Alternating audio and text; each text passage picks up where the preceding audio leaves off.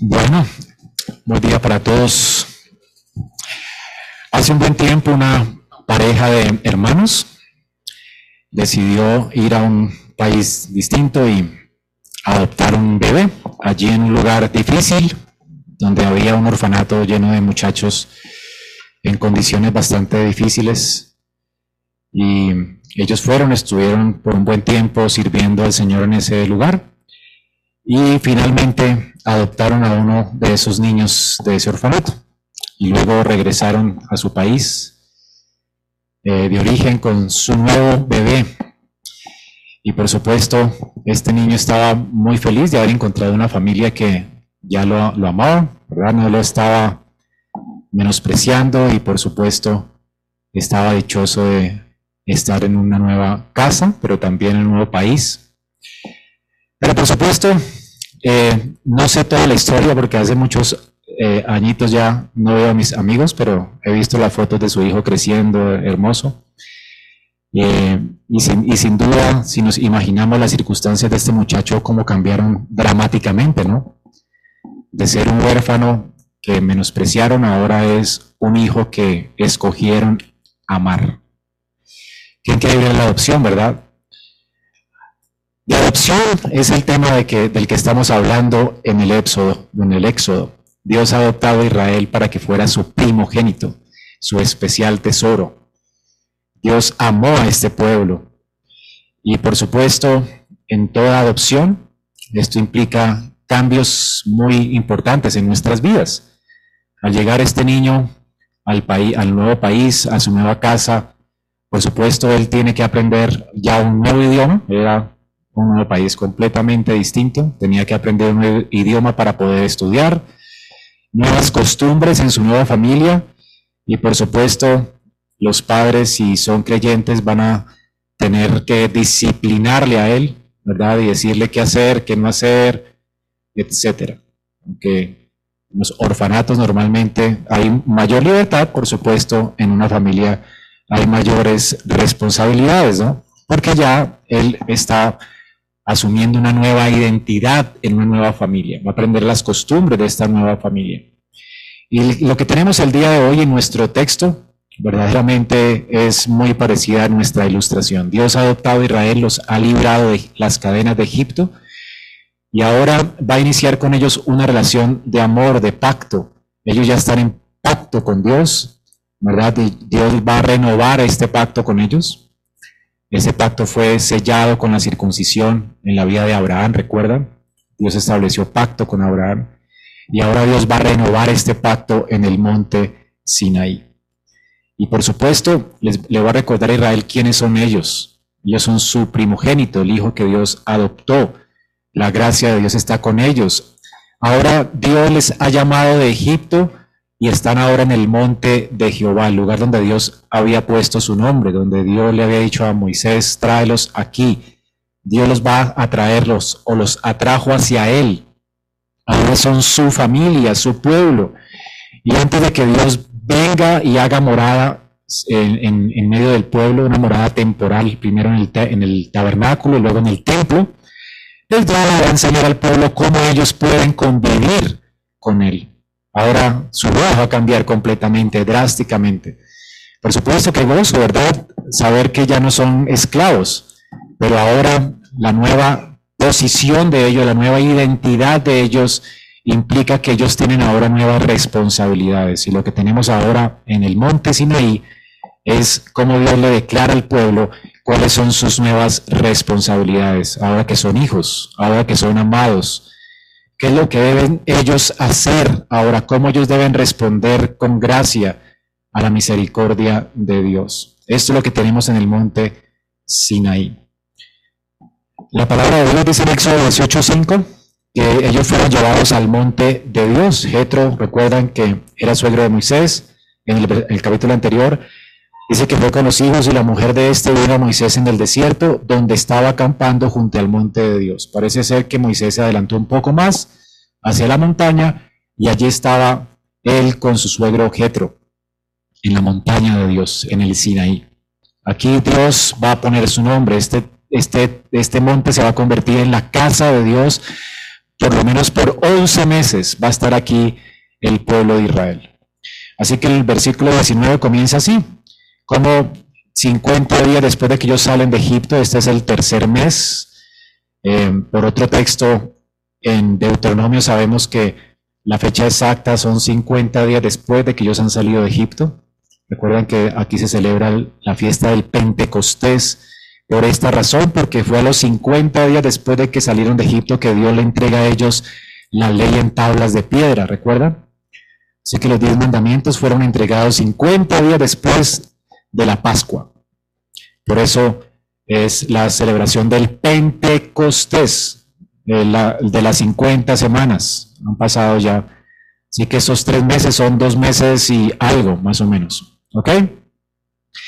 Así que ellos han salido de la tierra de Egipto, han llegado al desierto de Sinaí, están aquí en el monte Sinaí. Ellos habían salido de Refidim, recuerdan que Dios les había dado allí agua y habían peleado una guerra con Amelec. Y entonces llegaron al desierto de Sinaí y acamparon en el desierto y acampó allí Israel delante del monte. A partir de ahora, desde Éxodo 19 hasta Éxodo 24, Dios va a darles a ellos la ley. Les va a decir qué es lo que ellos ahora tienen que hacer a la luz de su nueva identidad, de su nueva posición como pueblo de Dios. Ellos son hijos adoptados, ahora son de una nueva familia, ya no son esclavos, ahora tienen que vivir diferente, por supuesto, costumbres diferentes, una manera de vivir diferente. Y el Padre de Dios va a ser Dios, Dios va a estar con ellos. Entonces, la primera cosa que Dios les da son sus reglas y luego Dios se pasa a vivir con ellos en una tienda. Recuerden que Israel está viviendo en tiendas y van a pasar por lo menos los próximos 38 años a causa de su rebelión en tiendas de campaña, en carpas. Y Dios entonces eh, trastea su tienda, eh, es decir, condesciende y hace su tienda o su tabernáculo con ellos. Y luego del capítulo 24 en adelante es la instrucción que Dios da a Moisés de cómo va a ser la tienda de Jehová que va a morar en medio de ellos. Jehová va a morar en medio de ellos y ellos tienen que primero saber cómo esperar la venida de Dios. Tienen que prepararse para estar con Dios. Dios va a venir primero al monte y luego al tabernáculo de manera eh, permanente allí. Por supuesto, ellos tienen que aprender nuevas cosas. Dios va a estar con ellos, ellos van a ser el pueblo de Dios, ellos van a tener que relacionarse como hermanos y van a tener que aprender a vivir de, de, acuerdo a la identidad que tienen con Dios como Padre. Esta es la razón por la cual entonces el versículo 19 es tan importante en la historia de Israel.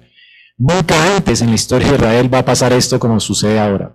Dios va a hablar en el monte Sinaí para que ellos nunca olviden con quién están relacionándose, quién les redimió, quién les ha adoptado, y luego Dios les va a saber, eh, les va a saber, pero les va a hacer saber a ellos cómo ellos, eh, ahora que Él va a estar con ellos allí temporalmente, permanentemente en una tienda, pueden convivir con Dios. ¿Ok? Ahora, esta historia, pero el punto también importante aquí es que eh, Éxodo fue escrito para la la generación que vino después de esta generación que estamos contando acá. O sea que Moisés escribió esto para los que iban a poseer la tierra prometida. Eso tenemos que tenerlo presente siempre cuando leemos Éxodo. Fue escrito por Moisés para el pueblo que estaba siendo llevado con Josué a la tierra prometida. Así que, ¿qué deben aprender ellos aquí? Bueno, ¿quién es Dios? ¿Quién es el Dios que está habitando en medio de ellos? Además, porque ellos iban a estar ya en un lugar donde Dios ya no iba a estar morando en una carpa, sino en un templo, ¿recuerdan?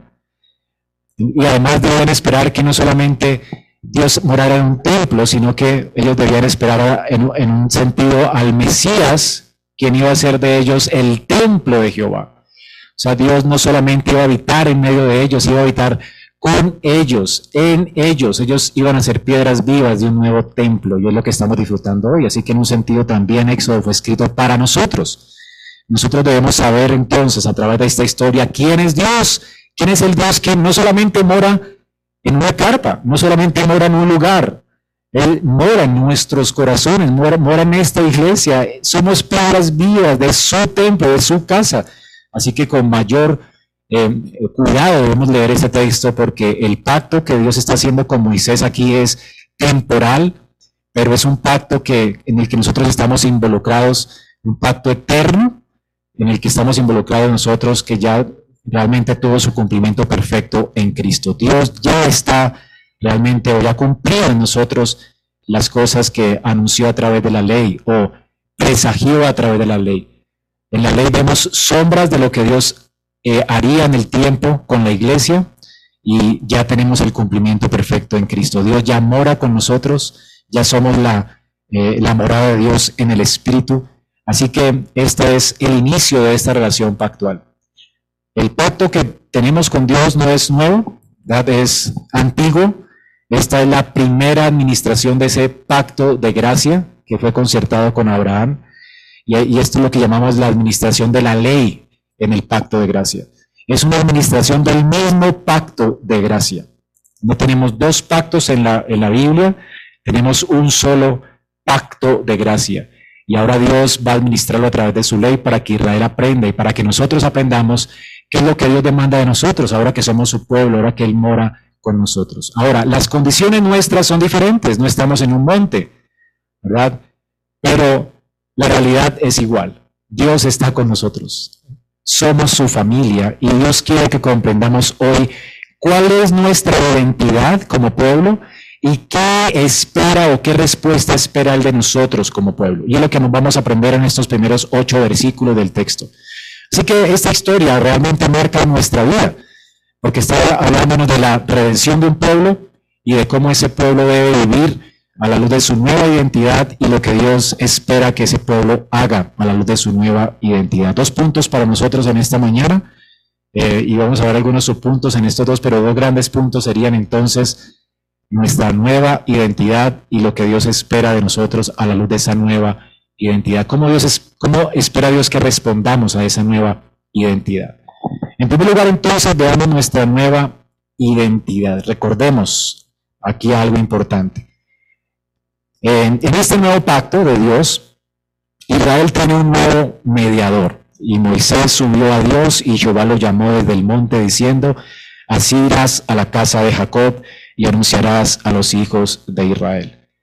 Eh, recuerden que después de la caída del hombre, toda relación del pueblo con Dios necesita y requiere de mediación, de un mediador entre Dios y los hombres.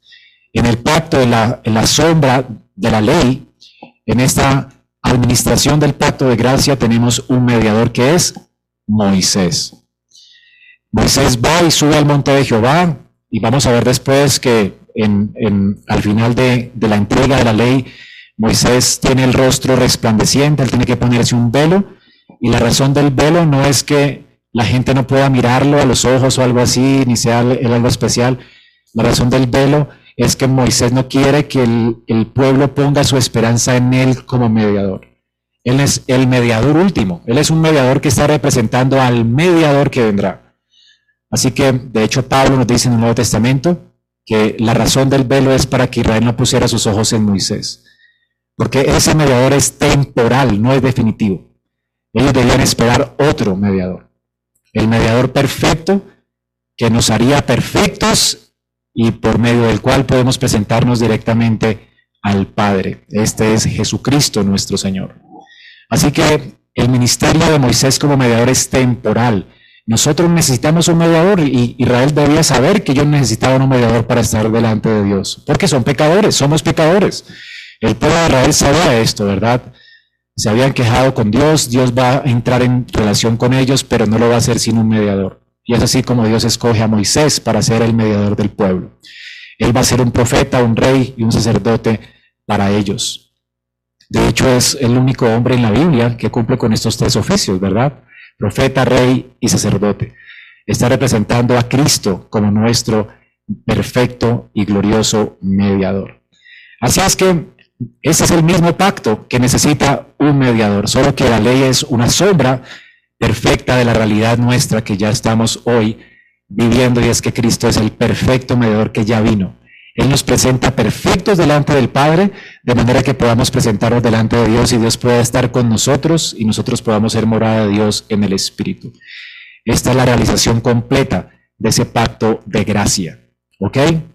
Así que Moisés sube al monte de Dios, y Dios habla con Moisés y Moisés tiene que hablar con el pueblo.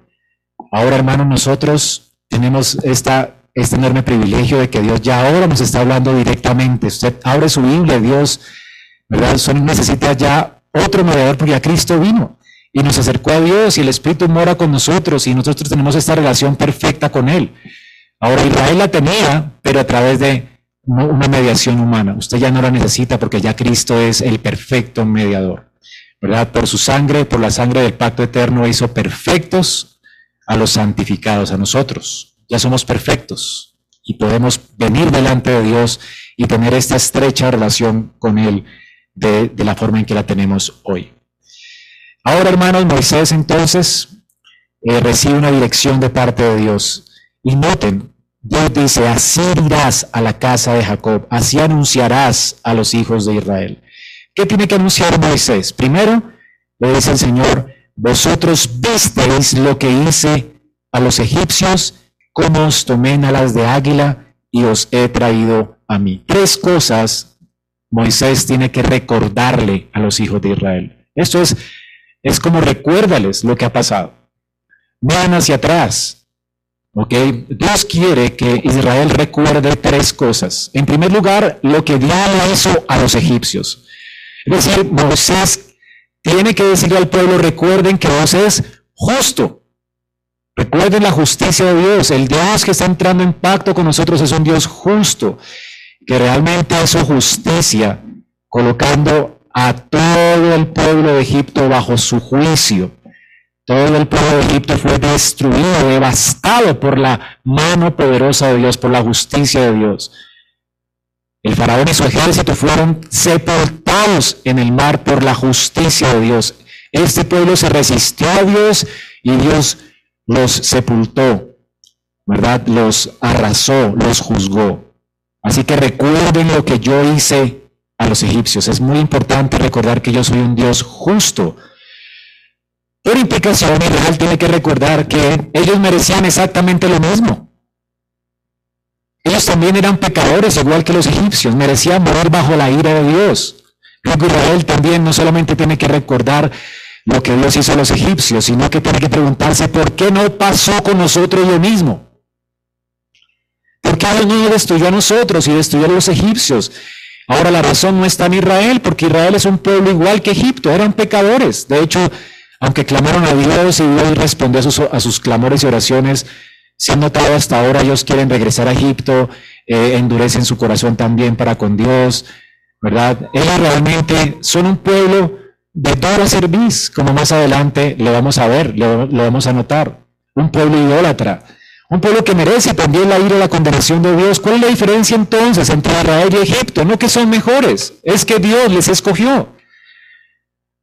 Así que no solamente recuerden la justicia mía, sino que recuerden también la elección mía. Yo os escogí a ustedes como mi especial tesoro, no porque fueran muy especiales, no. Quien nos, o que les, dio valor a ellos fue Dios, porque quiso. Dios les asignó un valor. Ellos no valían nada.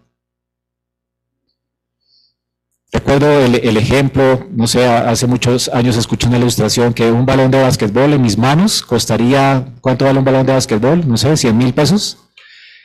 En manos de Michael Jordan en ese tiempo costaría, no sé quién es el famoso ahora, pero costaría un, un dineral, ¿no? ¿Qué es lo que le da valor al objeto? ¿Verdad? Las manos que lo poseen.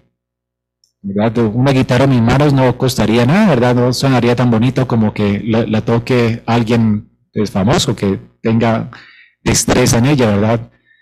Todos quisieran esa guitarra, pero uno piensa que es la guitarra la que suena así, no es el que la toca. Entonces, realmente lo que asigna valor a nosotros es el hecho de que Dios nos haya puesto valor. Y el valor que Dios le puso a su pueblo fue el precio de sangre, la sangre de su Hijo. Y eso estaba señalado en la Pascua. Recuerdan que Dios eh, ese Israel que tiene que matar un cordero y ellos salen libres en razón de la sangre de ese cordero. Esa sangre de ese cordero señalaba al cordero de Dios que habría de venir. La razón por la cual Dios amó a ese pueblo es, eh, y, el precio, ¿verdad? Que Dios pagó por ese pueblo la sangre de su propio Hijo.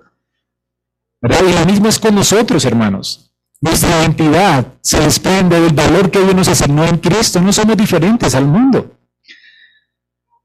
Hermanos, lo que nos diferencia del mundo es, no es que somos personas increíbles, más sabias que el mundo, o que escogimos a Dios, hicimos una oración de fe y fuimos más pilos que el resto del mundo. No, estamos igual de muertos en nuestros delitos y pecados. La razón es que Dios escogió amarnos. Y porque nos escogió amar, es que se nos predicó el Evangelio y nos dio su Espíritu para que creyéramos. Si no hubiéramos estado contentos en nuestros pecados, usted no estaría aquí, de hecho. Éramos aborrecedores de Dios, lo mismo que cualquier persona de este mundo. Tú no eres más inteligente ni más sabio. No has escuchado la palabra de Dios cuando Pablo dice que lo vil y lo menospreciado, lo menospreciado del mundo escogió Dios. Lo que no es, no éramos nada. Lo que nos da valor es el hecho de que Dios escogió amarnos y nos extendió su misericordia. Merecíamos su ira, Él no nos dio su ira, nos extendió su misericordia. Merecíamos su justicia y la justicia de Dios fue sobre Cristo. Cristo murió y pagó el precio de nuestros pecados. La paga del pecado de la muerte, Cristo fue a la cruz por nosotros para hacernos un pueblo justo delante de Dios y una vida perfecta para presentarnos justos delante de Dios. Ese es el sacrificio de Cristo, el fundamento, ¿verdad? De que Dios nos trate como nos trata. Dios no nos trata con justicia. Me, encanta, como lo dice Lamentaciones 3:22.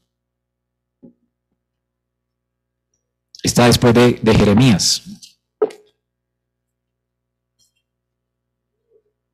Dice así, por la misericordia de Jehová no hemos sido consumidos, porque nunca te cayeron sus misericordias.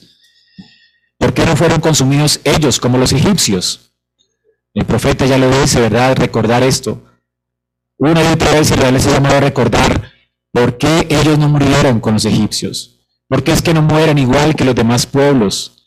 ¿Por qué es que son sacados al exilio y no desaparecen como tantos pueblos que desaparecieron en el tiempo cuando fueron asediados por sus enemigos? ¿Cuántos imperios han pasado? Y sin embargo este Israel está en pie. ¿Por qué no está siendo consumido? ¿Por qué no ha desaparecido de la faz de la tierra? ¿Por las misericordias?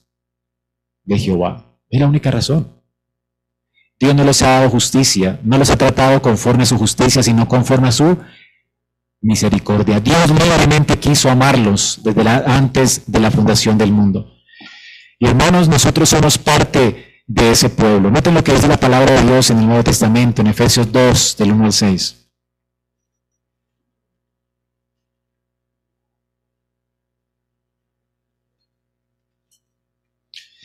Ahora dio vida a vosotros cuando estabais muertos en vuestros delitos y pecados, en los cuales anduvisteis en otro tiempo siguiendo la corriente de este mundo, conforme al príncipe de la potestad del aire.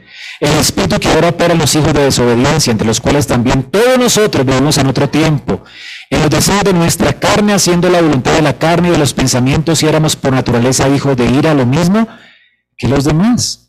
Pero Dios, es rico misericordia, por su gran amor con que nos amó desde la eternidad, ¿verdad? En el versículo 1 está esto. Aún estando nosotros muertos, no queríamos venir a Dios, no podíamos, odiábamos a Dios, lo detestábamos, vivíamos en los deleites de nuestra carne. Aún estando muertos en pecado, dice, nos dio vida con Cristo. ¿Qué hizo la diferencia? Dios nos dio vida. La diferencia es que porque Dios nos escogió, nos dio vida en Cristo por medio de la predicación del Evangelio. Dios con su palabra nos hizo renacer y ahora deseamos a Dios. Ahora deseamos estar aquí. ¿Cuál es la razón? La razón está en Dios, no en nosotros. No, era, no somos especiales, hermanos, sino porque Dios nos hizo especiales, ¿verdad? Nos escogió. Hermanos, las circunstancias de Israel son diferentes a las nuestras, pero el Dios que ha entrado en pacto con ellos y nosotros no cambia, y el pacto no cambia, la razón no cambia, la razón por la que hemos sido injertados al pueblo de Israel, la razón por la cual somos y podemos ser llamados hijos de Abraham, la razón por la que somos el Israel de Dios hoy. Y, somos parte de esta familia de la fe, es Cristo. Es la elección incondicional de Dios es esa sangre del pacto eterno que fue derramada por nosotros, por el amor eterno con el que Dios nos amó. ¿No le alegra a usted esto, hermano? Ahora recuerde también, no solamente lo que Dios hizo a los egipcios y por implicación, cómo Dios los, los escogió a ustedes y les trató diferente. Pero además también Dios quiere que entiendan la impotencia de ellos para salir de Egipto. Noten lo que dice. Vosotros visteis lo que dice los egipcios. Recuerden esto. ¿Cómo os tomé sobre alas de águila? Ellos deben recordar cómo Dios los trajo sobre alas de águila. Israel estaba acostumbrado a ver estas águilas pasando por el desierto. Muchas de ellas pasaban allí y llevaban a sus pollitos entre sus alas. Estos pollitos no podían volar por sí mismos, era imposible. Estaban recién nacidos, eran pichones y tenían que ser llevados sobre alas de águila. Esta ilustración es hermosa. Esto tiene que ver con la protección de Dios, el cuidado de Dios sobre su pueblo. Ellos eran impotentes para salvarse a sí mismos. Es de la misma impotencia de la que habla Efesios 2 que leímos ahora, estando muertos, así impotentes éramos, no podíamos salvarnos a nosotros mismos.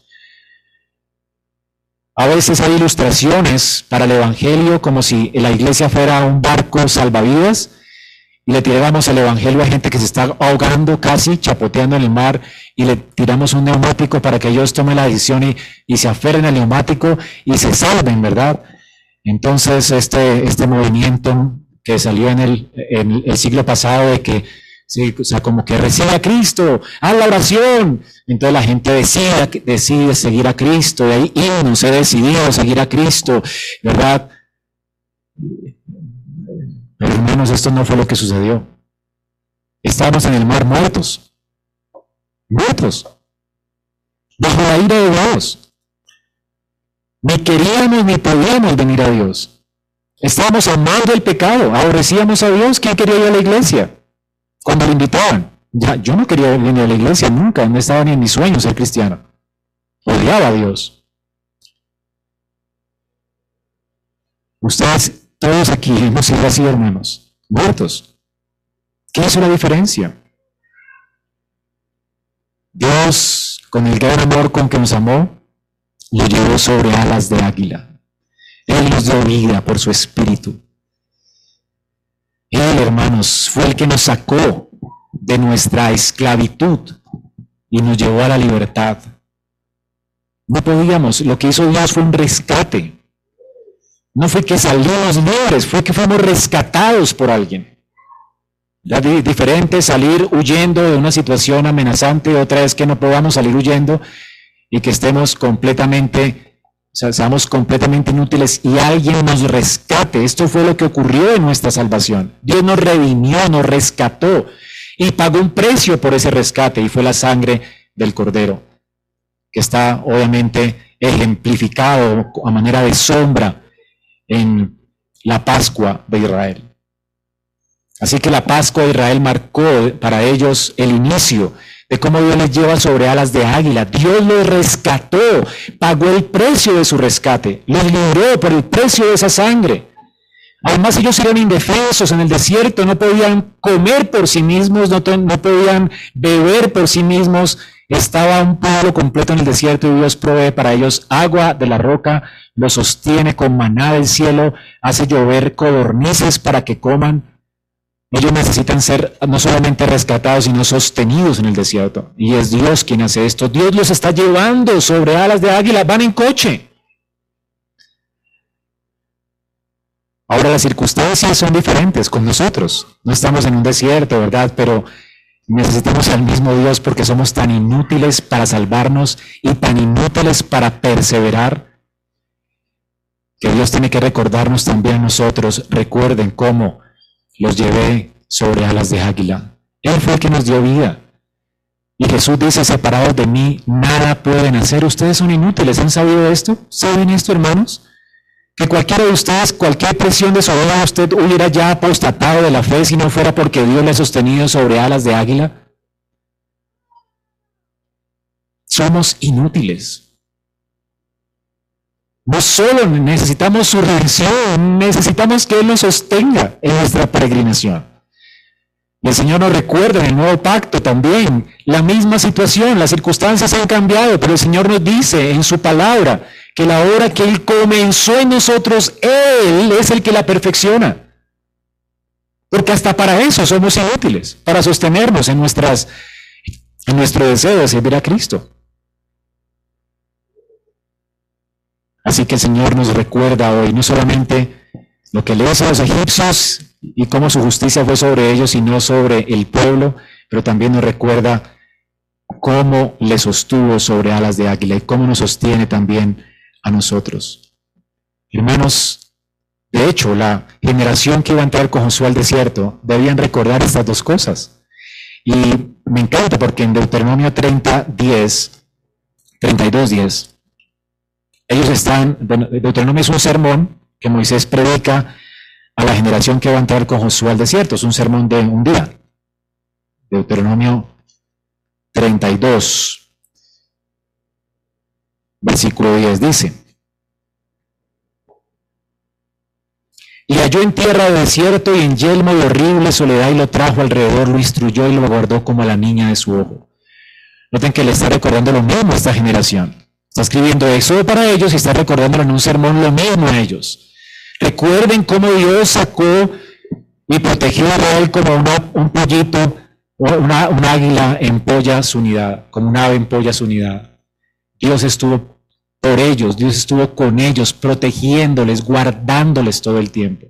Esta generación tenía que entender esto, como igual que nosotros. Las personas que iban a conquistar la tierra prometida se iban a encontrar con enemigos en la tierra prometida, con problemas en la tierra prometida. Ellos tenían que saber que no podían ellos mismos. Sin Dios no podían hacer nada. ¿Cuántas veces lo, tuvo que entender Josué? Cuando logró batallas y no consultó a Dios y las perdía, ¿recuerdan? Él necesitaba entender que, que para poder pelear las batallas de Dios, las batallas eran de Dios. Tenían que hacerlo de la mano de Dios. Ellos eran inútiles por sí mismos. Así que ellos necesitaban entender esto, que Dios era su sustentador, fue el que les reunió, les rescató y Él es el que les sustenta. Él les lleva sobre alas de águila, Él es el que los ha regenerado, el que los restaura, el que los protege, el que los guarda. Pero lo increíble también, además de que no les dio ira sino gracia, ¿verdad? No los trató con justicia, sino con misericordia. Además de eso, los sostuvo sobre alas de águila, los sacó sobre alas de águila, sino que los trajo a Él. Y esto es lo más tierno. Hermanos, ellos fueron redimidos para Dios. La gente dice, qué, lindo, soy libre. Ya, ahora en Cristo soy libre, ahora puedo hacer lo que quiera. No es lo que Pablo dice en, Romanos 6, ¿no? Ahora pequemos para que la gracia abunde. Somos libres. Usted no es libre del todo. Es libre del pecado. Es libre de Satanás. Es libre de su perverso corazón. Y es libre ahora para servir a Dios. No es libre para hacer lo mismo. ¿Me a entender? Usted salió de una, esclavitud terrible porque eh, su amo era terrible, era como el faraón, Satanás es horrible, la ilustración más perfecta de el reino de Satanás era el reino de Egipto. Realmente es alguien que esclaviza, que ata a las personas, que las pone a servir en detrimento de sí mismas y servir a sus intereses y propósitos en detrimento de ellos mismos. La gente no pierde su vida, ¿verdad? Y piensa que es libre, la gente piensa que es libre. Y se entregan a la bebida en detrimento de su hígado, se entregan a, a, los vicios en detrimento de su cuerpo, se entrega a, las cosas de este mundo en detrimento de su familia, de su salud, de tantas cosas, ¿verdad? La idolatría nos mata, nos daña, servir a Satanás daña.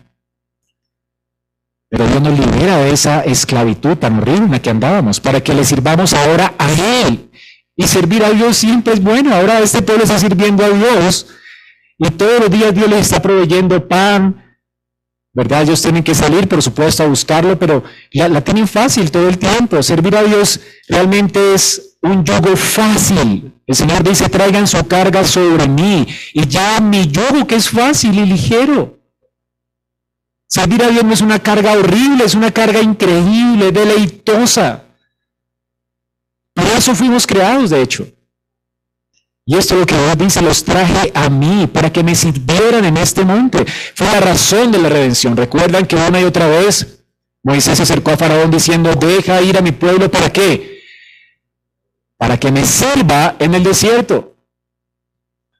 la palabra adoración a veces se puede traducir a adoración, pero adoración para nosotros suena como en, en la cosmovisión nuestra, como si fuera entrar en un trance, ¿verdad? Algo así profundo, pero esto no es lo que se refiere el texto. Servir a Dios no es venir a la iglesia y entrar en trance y, entrar como en un nivel de espiritualidad diferente. No, servir a Dios es vivir tu vida para su gloria. Es vivir de cara a Él, hacer todas las cosas que tú haces todos los días, cada día en tu vida ordinaria para su gloria. Eso es servir a Dios, eso es adorar a Dios verdaderamente. Lo que Pablo dice en Romanos 12, por las misericordias de Dios, preséntense ustedes mismos en sacrificio vivo, santo y agradable a Él. Toda su vida en sacrificio. No vivan para ustedes, ahora vivan para Dios. Esto es adoración. La oración no es venir a la iglesia. es parte de lo que hacemos en la oración. Venir a la iglesia y honrar el día del Señor es una parte de la oración en nuestra vida. Pero no se acaba acá, ¿verdad? Sigue cuando te montas al transmilenio, la forma en que responde a las, presiones de, del transmilenio, a las presiones de tus relaciones con tu familia, la forma en que vives con tu prójimo, la forma en que trabajas y que vas a trabajar el martes, ¿qué vas a hacer? ¿Cómo lo vas a hacer? ¿Para la gloria de quién lo vas a hacer? ¿Para el ojo del hombre o para la gloria de Dios. Esto es adoración. Y para eso te llamó Dios. Dios te redimió para Él. Para que toda tu vida gire en torno a Él. Vivas de cara a Él. Lo hagas para su gloria. No para tu gloria. No para el avance del reino de Satanás ni del reino de este mundo, sino para el avance de su reino. ¿Cómo estás haciendo avanzar su reino? En el trato con tus semejantes, en la forma en que trabajas, la forma en que haces tus negocios, ¿Sabías que todo eso tiene que oler a cristiano? Entonces, no, no es ser cristiano no es colocarle el pescadito al restaurante que tienes. O el versículo bíblico a las galletas que haces. Hermano, ser cristiano es la forma en que haces esas cosas, la actitud con la que las haces. La forma de, hacerlo para la gloria de Dios y por amor a otro, la forma en que cuidas del prójimo, haciendo la comida que haces, usando los ingredientes que uses porque quieres amar a las personas y vivir para la gloria de Dios. ¿Comprendes eso? El trato que le das a tus clientes, la forma misericordiosa en que respondes a las presiones de tus clientes o de las personas que están a tu alrededor la forma en que tratas a tus hijos, en que los educas y les enseñas una cosmovisión diferente. Somos diferentes. Dios nos atrae pues a Él para que tengamos comunión con Él, para que vivamos de cara a Él. No escapamos de esta responsabilidad. El Señor pues quiere que Moisés como mediador le recuerde al pueblo esto. De eso se trata nuestra redención. Hermanos, tanto Israel como nosotros disfrutamos de lo mismo. Las circunstancias son diferentes, no estamos delante de un monte, pero el Dios es el mismo y el pacto es el mismo y la relación filial de amor y la elección es la misma. Una y otra vez el Nuevo Testamento nos recuerda que ya no nos pertenecemos a nosotros, que fuimos redimidos para Dios, comprados con la sangre del pacto eterno. Ya no vivo yo, dice Pablo, Cristo vive en mí. Esa es tu nueva identidad. Tenemos una identidad diferente como pueblo de Dios. Entonces, es lo primero que nos señala el texto. Tenemos la misma identidad con el pueblo de Israel en virtud de nuestra unión con Cristo. Ellos y nosotros también fuimos unidos a la misma persona, al mismo Cristo. Ellos a través de las sombras y nosotros a través de la realidad. Ellos miraban hacia adelante, nosotros hacia atrás. Pero tanto ellos y nosotros por la fe fuimos unidos al mismo lío, al mismo Cristo, al mismo Señor. Él es nuestro redentor. Tenemos el mismo Dios y el mismo pacto. Aunque en circunstancias diferentes, la situación nuestra es la misma, hermanos. Dios nos está llamando entonces a recordar nuestra identidad, que somos redimidos de Dios, escogidos por Él, amados por Él, hemos sido sostenidos por Él, y hemos sido llamados a Él. ¿Comprendes esto? ¿Y las implicaciones de esto? Porque es importante que lo recordemos. Además, es importante que lo recordemos y Dios quiere que recuerde Israel estas cosas y nosotros las recordemos. Porque lo, que va a pasar a partir de Éxodo 19 es tan importante para nuestra vida que ha causado tantos problemas en la mente de mucha gente que cree que la salvación es por gracia. La salvación es por gracia, por supuesto. Pero la gracia no nos da licencia para vivir en nuestros pecados. La gracia, la adopción, la misericordia de Dios, el que ahora seamos llamados hijos y herederos, amados, no nos deja libres para hacer con nuestras vidas lo que nos dé la gana, lo que queramos. Hermanos, Dios nos ha llamado para Él. Ya no tenemos que vivir como vivíamos antes. Todo Éxodo, a partir de Éxodo 19, se trata de cómo debemos vivir nuestra vida a la luz de esta nueva identidad. Por eso es tan importante que entendamos esto. A partir de Éxodo 20 vamos a ver reglas y reglas. El próximo año vamos a ver todos los diez mandamientos.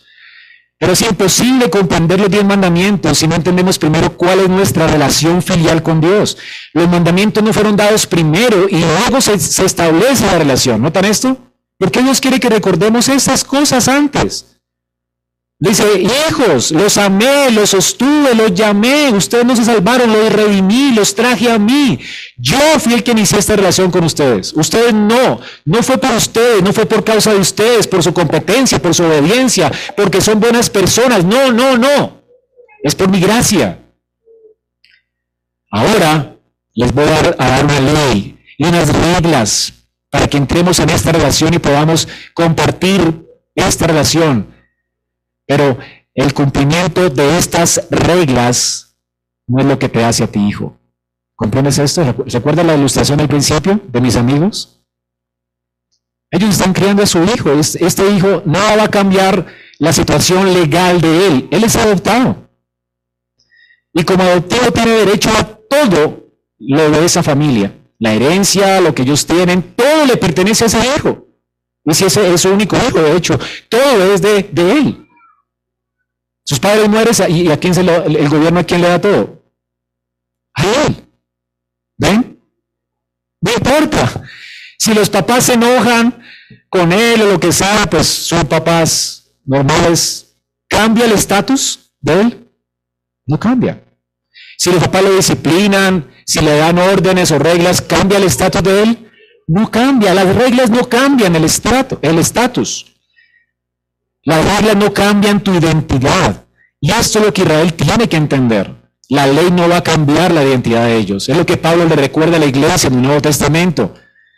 Porque los judíos pensaron después que era por medio de las reglas que ellos se ganaban esta amistad con Dios. Esto es una religión falsa.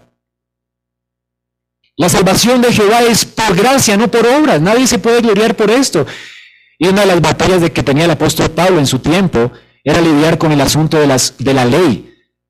La gente hizo de la ley un medio para ganar su salvación, para ganar la aprobación de Dios, como si tuvieras que esforzarte para ser hijo de Dios. Tú no tienes que hacer esto. Tú ya eres hijo. Ese es el punto que Pablo enfatiza tanto en sus cartas. Pablo no está en contra de la ley. Él dice que la ley es buena, santa y justa. El problema nunca lo tuvo la ley, sino la perversidad de los fariseos que se desviaron del propósito de Dios y establecieron una religión diferente a la religión de Moisés. Esa no era la religión de Moisés, no era el propósito, nunca fue el propósito de la ley. Ahora, una y otra vez, lo que condena a Pablo no es a Moisés, es la religión de su tiempo. Es esta este deseo de querer ganarse la aprobación de Dios a través de la obediencia. Si yo soy un hijo bueno, entonces Dios no me va a quitar su amor, no me va a quitar la herencia, ¿verdad? No me va a quitar nada. Como si eso estuviera en juego. Y lo que Dios establece en Éxodo 19, 4 y 5, versos 3 y 4, perdón, es que esto no va a estar en juego nunca. La relación de ellos no va a estar en juego. ¿Ok? ¿Comprenden eso, hermanos? Si usted no entiende esto, no va a entender la Biblia. Porque le va a Biblia, en la hay muchas reglas, pero las reglas nunca son dadas en la Biblia en el contexto de la ley. De, la relación de Dios con nosotros no, no depende de la ley, es imposible. Porque además, si Dios hiciera esto, ¿verdad? Sería terrible porque Dios sabe de hecho que la gente no puede hacer esto. ¿Quién cumple la ley para ganarse la aprobación de Dios? ¿Quién puede siquiera un segundo amar a Dios con toda su mente, con toda su alma, con todo su corazón, con todas sus fuerzas? ¿Quién puede hacer esto? De manera perfecta, consistente, por lo menos un día. Eso es demasiado pesado, ¿no? Imagínate, viviendo en una familia donde está el documento de, de adopción. Aquí está, firme la adopción, si veo que todos los días estás obedeciéndome, pa, pa, pa, y te vas a ganar la horrible, ¿verdad? ¿Qué hijo soporta esto? Ahora, qué amenaza, ¿verdad? Tan terrible. Pero nuestros hijos son nuestros hijos. Y yo no estoy amenazando a mi hija, ¿verdad? Quitándole mi amor a causa de su desobediencia. La voy a disciplinar, la voy a corregir, pero no le voy a quitar ni la apellido, ni mi amor, porque no, es mi hija. No, la puedo, no puedo negar ese, esa situación, como Dios tampoco lo va a hacer con nosotros. La obra que Él comenzó, Él la va a perfeccionar. ¿Comprendes eso? Y esto nos da cierta libertad para entrar delante de la presencia de Dios. Él nos dio libertad en Cristo, hermanos. Tenemos una nueva relación con Él. Somos hijos y herederos. Efesios 2, 19. Noten lo que dice. Me encanta.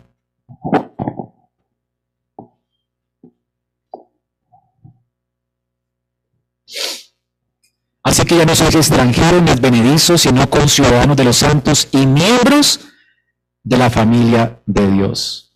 Edificados sobre el fundamento de los apóstoles y de los profetas del Antiguo Testamento, también siendo la principal piedra del ángulo Jesucristo mismo. Y la iglesia dice que va creciendo como un templo, un templo santo en el Señor. El fundamento de la iglesia, ¿verdad? Es toda la Biblia, no la mitad de la Biblia. Somos el mismo cuerpo, la misma iglesia, el mismo templo. Somos la morada de Dios, la familia de Dios. Hermanos, ustedes siendo gentiles, ahora son llamados hijos de Abraham por medio de la fe que él tuvo. Y somos miembros de esa familia de Abraham y también herederos de las mismas promesas. La ley que vino 400 años después, dice Pablo, no abroga esas promesas. El contexto de la ley es entonces la gracia. Para Pablo la ley realmente es un deleite para la para el salmista en el Salmo 19, ¿qué era la ley? La ley para él era un, precioso don de Dios, un tesoro, era un deleite. El salmista se sabía redimido, llamado, amado por Dios. ¿Cómo respondo a ese amor? ¿Cómo vivo en esta nueva familia? Imagínate vivir en una familia donde no hayan reglas claras. De repente tú estás por allí, ¡pum! te ganas un chancletazo. ¿Verdad? Y tú ¿pero qué hace? No, hiciste esto, pero nunca me dijiste que no hicieras esto. No, es que eso no se puede coger. Y pues te pegan primero y después dice que no se puede, que no se puede coger. Imagínate esa situación así, ¿no? Es horrible, ¿verdad? Vivir una, en una casa es, un desorden. En una casa ordenada, cristiana, ¿verdad? Hay reglas, los niños la conocen y saben cuáles son las consecuencias si las reglas se quebrantan. Pero no estamos dando ocho pasos porque sí. O quebraste ese vaso, ¡pum! Pero nunca me, dijeron que no se podía quebrar un vaso en esta casa, ¿verdad? O que no se podía hacer torpe o algo así. O sea, tú tienes que tener en cuenta cuáles son las reglas de la casa para poder dar castigos o lo que sea. Esto es lo que Dios está haciendo. Él va a habitar con ellos y le está colocando las reglas. Es lo que Dios hace con nosotros. Dios quiere que le conozcamos a Él. ¿Cuáles son las reglas de su casa, de su familia? Porque somos sus hijos. Él ya nos ha dado una identidad y lo que espera es que vivamos conforme a esa nueva identidad. ¿Comprenden eso? Ahora, versículo 5. Ahora paz, si diereis oído a mi voz y guardareis mi pacto, vosotros seréis mi especial tesoro sobre todos los pueblos, porque mía es toda la tierra. Vosotros me seréis un reino de sacerdotes y de gente santa. Estas son las palabras que dirás a los hijos de Israel. Aquí no solamente tenemos responsabilidades, pero también tenemos privilegios. Privilegios siempre son responsabilidades. Lo vimos hace unos 15 días cuando hablamos del sacerdocio de todos los creyentes, ¿verdad? El punto aquí, hermanos, es que Dios nos ha llamado a vivir para su gloria, para Él. Aquí tenemos un lenguaje pactual. Sí, entonces, si ustedes dan oído mi voz y guardaren mi pacto, entonces vosotros seréis mi especial tesoro sobre todos los pueblos, porque mí es toda la tierra. La gente lee este texto y dice, ¿sí? Eso es un pacto de obras. Sí, quiere decir que si ellos no cumplen esto, ellos no van a ser el especial tesoro de Dios. Oye, si tú lees ese texto, ¿verdad? Y lo saca fuera de contexto, esto es lo que hace. ¿Pero qué hemos estado leyendo atrás? ¿Qué hemos estado leyendo atrás? ¿Es Israel el especial tesoro de Dios ya? ¿Por qué es que Dios sacó a Israel de Egipto? ¿Por qué es que no los trató diferente a los egipcios? ¿Por qué es que los trajo a Él? ¿Por qué es que escogió a ese pueblo y los trajo a Él? ¿Por qué se apropió de ellos? ¿Acaso no eran ya su especial tesoro? Moisés no se está contradiciendo, Dios no se está contradiciendo. Es así, no es un sí condicional. Tenemos que hacer la distinción, pues, entre dos palabras importantes. Condiciones meritorias y condiciones necesarias. Para que lo entiendas mejor.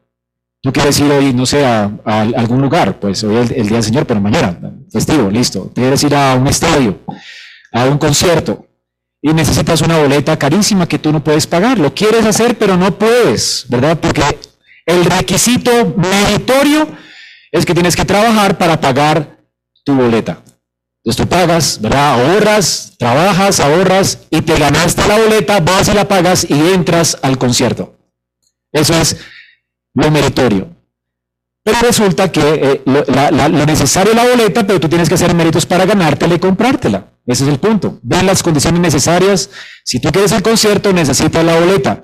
Si quieres la boleta, necesitas trabajar y pagar por ella. Aquí tenemos las dos condiciones, necesarias y meritorias. Supongamos que un hermano generoso de la iglesia ve tu deseo de ir y él va a ir y tiene suficiente dinero y dice, ¿sabes que yo pago por la tuya? Ahora, ¿te ganaste tú la boleta? ¿Tienes, hiciste méritos para ganártela? La reservaste por gracia, ¿verdad? Ahora tienes la boleta para entrar al concierto. ¿Qué tienes que hacer ahora? Ya tienes la boleta, lo necesario. No hiciste méritos, tienes que entrar al concierto. Ese es el punto, ya puedes hacerlo. Ya tienes la boleta, tienes que entrar. Y ese es el punto aquí. La idea aquí es, vivan según lo que ya son. O sea, imagínate, tú con deseo de, tener, entonces piensas, no, yo no merezco esta boleta, ¿verdad? Eh, hermano, qué pena con usted, pero después usted me la, o sea, esto es muy caro, muy costoso, yo entiendo que tienes la generosidad de dármela, pero ya tienes en tu mano, reciba. No, no, no, yo no quiero ir a ese concierto ya, se me quitaron las ganas. Tú sabes que quieres, pero no quieres, ves que esa relación te involucra, tal vez es muy cara la boleta, vas a estar comprometido con el hermano, no quieres comprometerte en esa relación tanto, no sé qué piensas en tu cabeza, pero no la aceptas. El punto es que si la aceptas ya tiene las, condiciones, no lo mereces, ya tiene las condiciones necesarias. Ahora tú puedes ir. El punto de sí aquí no es meritorio, sino necesario. Es decir, ¿quieres vivir a la altura de lo que ya eres? ¿Me, me, a entender? O sea, ya eres esto. ¿Quieres vivir a esa altura? Guarda mi pacto, obedece mi palabra. ¿Comprendes? ¿Lo quieres entender de otra manera? En el Nuevo Testamento, la palabra de Dios dice lo mismo. Juan 14, 15. Si me amáis, guardad mis mandamientos. Si me amáis, guardad mis mandamientos. ¿No dice el Señor esas palabras? No es un No nos ganamos el amor de Dios. Ya Él nos ha amado. Y si nosotros queremos responder a ese amor, la forma de responder a ese amor es viviendo para Él, obedeciéndole. Viviendo de acuerdo a lo que ya somos. Bueno, y más. Efesios 1. Eh, bueno. Primera Corintios 1. es más exacto.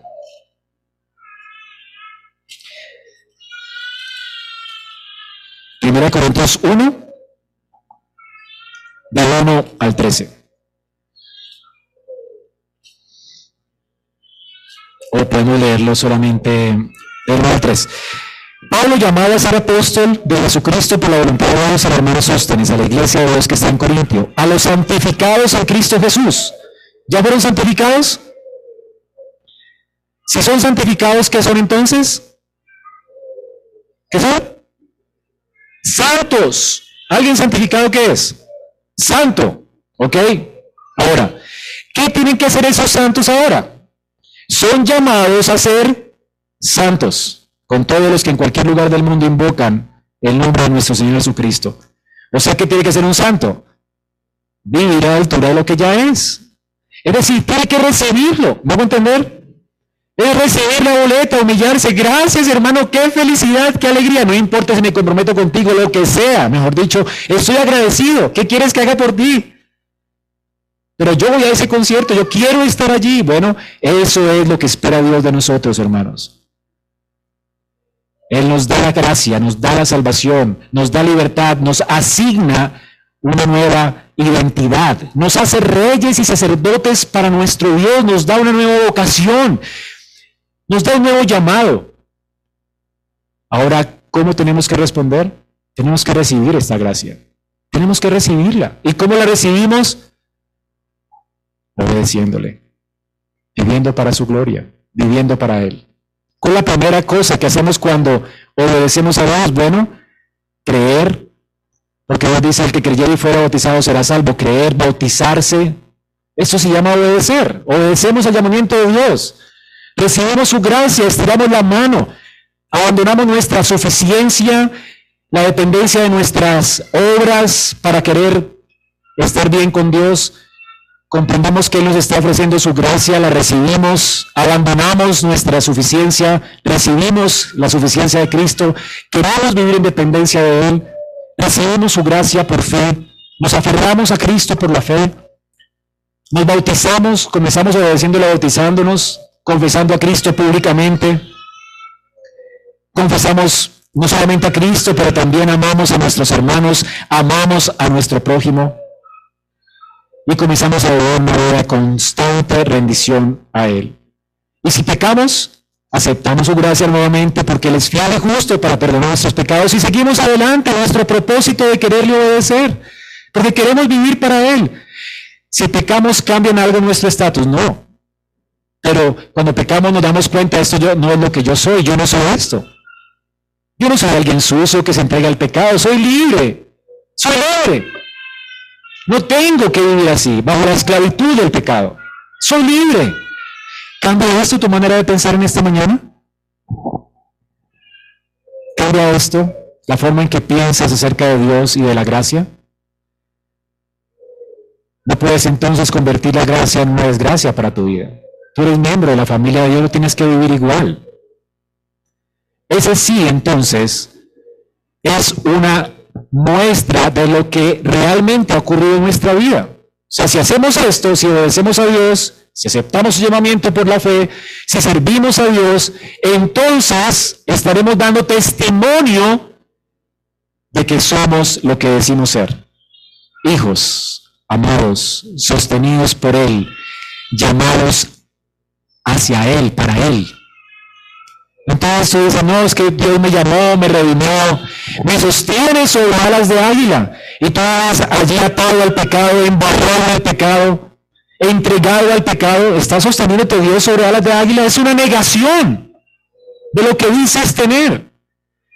Pero si tú realmente te levantas del fango, dejas que Dios te limpie, te sostenga, te sustente, vences al pecado, tienes victoria sobre él, puedo decir, Dios me está sosteniendo sobre alas de águila, ¿o no?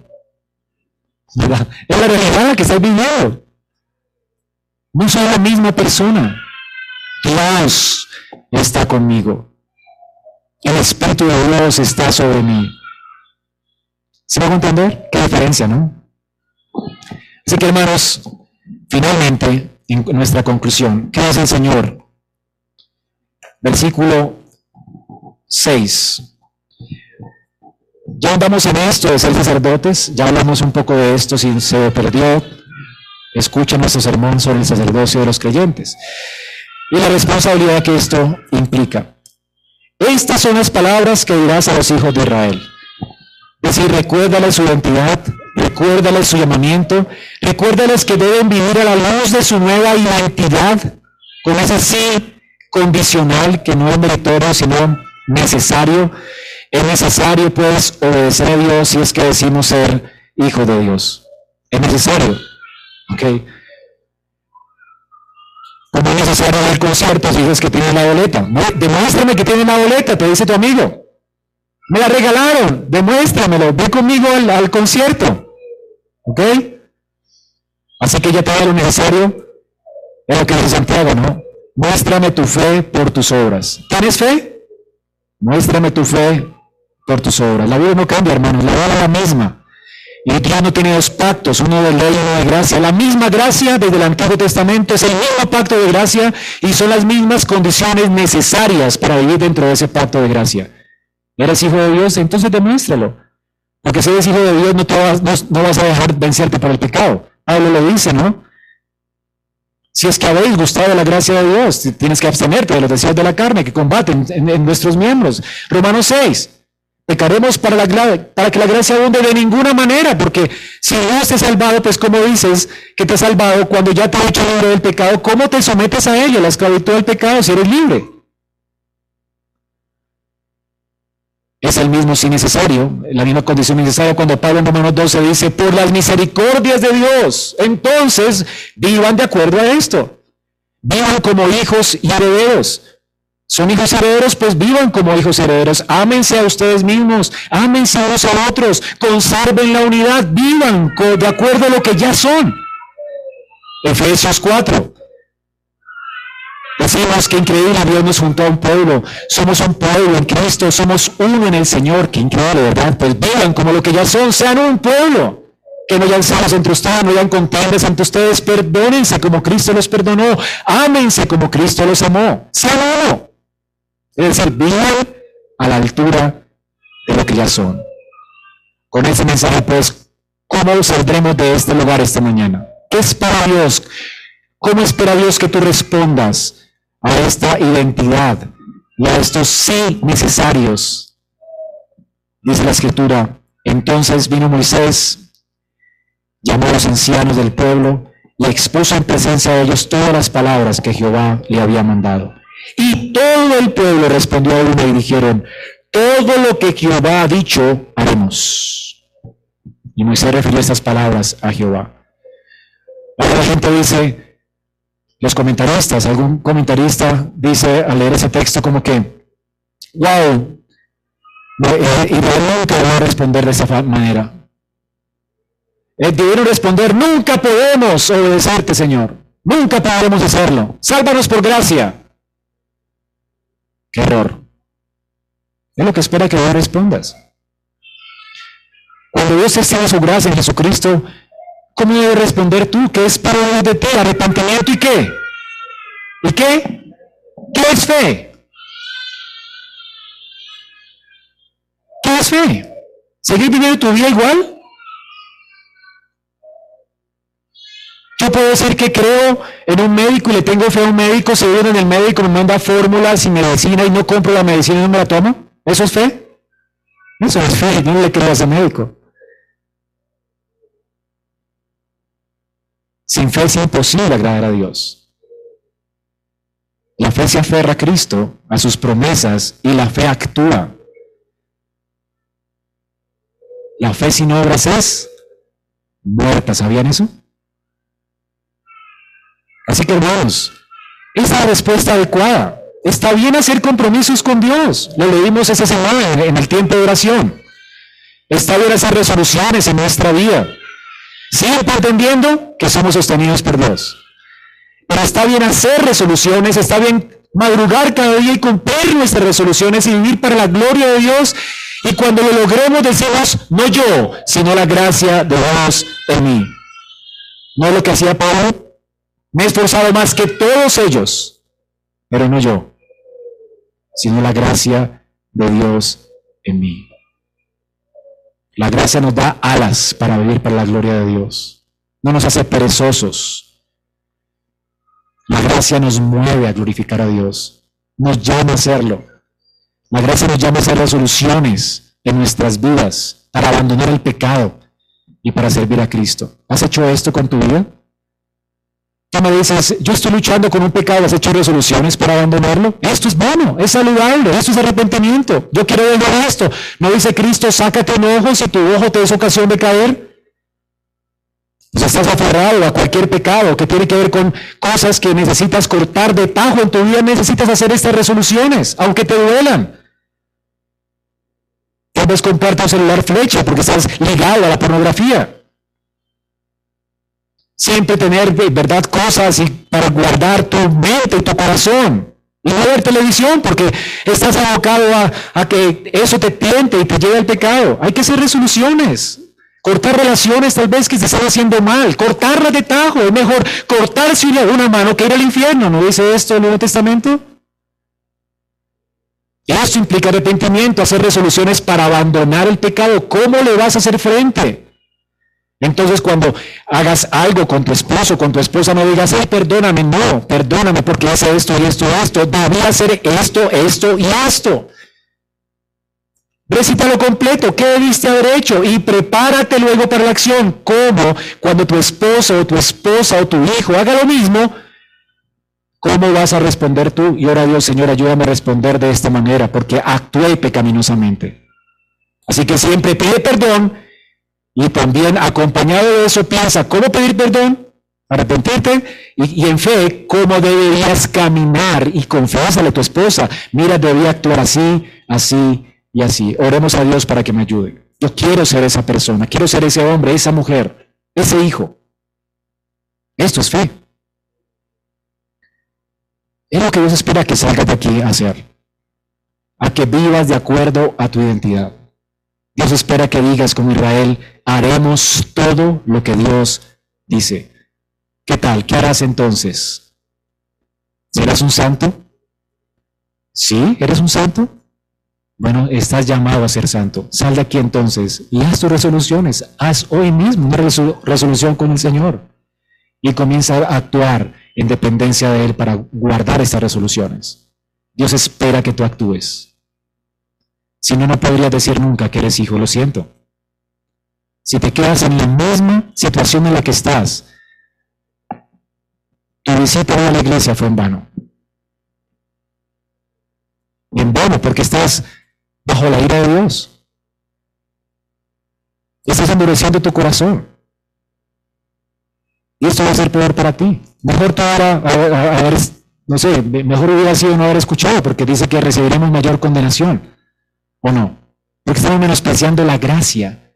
Y la gracia de Dios nunca es en vano. Dios da gracia y la gracia la da cada día. Suficiente gracia, gracia abundante para que tú abandones tus pecados y sirvas a Dios. Dios te rescató para Él. Vive pues así, para Él. Vamos a orar. Señor, muchas gracias por tu palabra en esta mañana.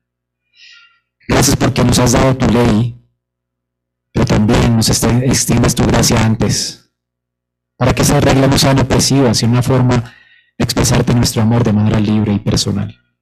Gracias, Señor. Gracias por darnos tu palabra, tu ley, tus mandamientos. Ayúdanos, Señor, a vivir como respondió el pueblo, queremos responder hoy a ti, Señor, Queremos hacer todo lo que tú has dicho. Queremos guardar tu pacto. Señor, gracias por atraernos a ti con cuerda de amor. Y gracias por darnos una nueva identidad. Ayúdanos pues a vivir conforme a esta identidad. Y a los que no te conocen, Señor, sálvalos hoy. Que puedan entender, reconocer cuán grande, glorioso, maravilloso es Cristo. Que puedan venir a en arrepentimiento y fe. Y que puedan abrazar las promesas. Y Señor, que puedan abrazar esta gracia tuya que es nueva cada mañana para vivir conforme a la identidad que ya tienen. Señor, ruego por esto. Señor, salva hoy y también restaura la vida de mis hermanos hoy para que no sigan viviendo para el pecado, sino para Dios, el Dios que les llamó. Ayúdanos a todos, te lo pedimos en Cristo Jesús. Amén.